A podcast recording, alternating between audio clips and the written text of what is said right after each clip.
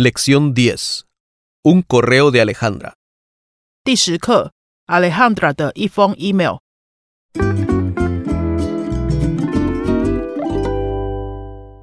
一 texto 课文。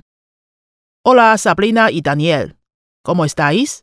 Todavía estoy en España. En cinco días regresaré a Taiwán.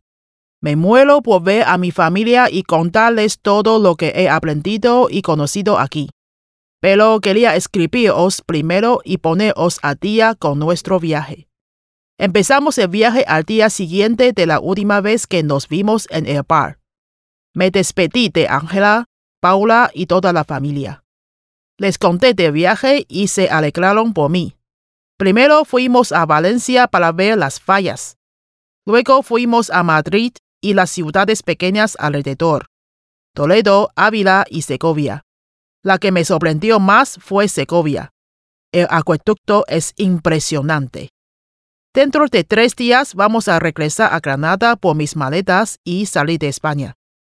Ha sido un viaje muy divertido aunque hemos discutido por algunas cosas pequeñas. Por ejemplo, me ha preguntado por qué no me baño en la mañana y yo le he preguntado por qué no se baña en la noche. Pero el choque cultural es normal en parejas de diferentes países.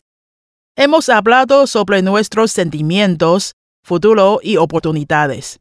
Hemos tomado una decisión. Vamos a intentar una relación a distancia por un tiempo para estar seguros de lo que sentimos. Si todo va bien, en sus próximas vacaciones él irá a Taiwán. Ya veremos lo que pasa.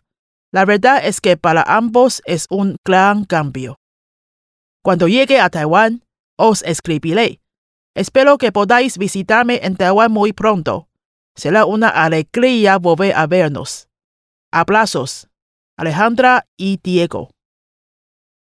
Lo que Alejandra no sabe es que en Taiwán le está esperando alguien de su pasado que le puede traer otro cambio más grande.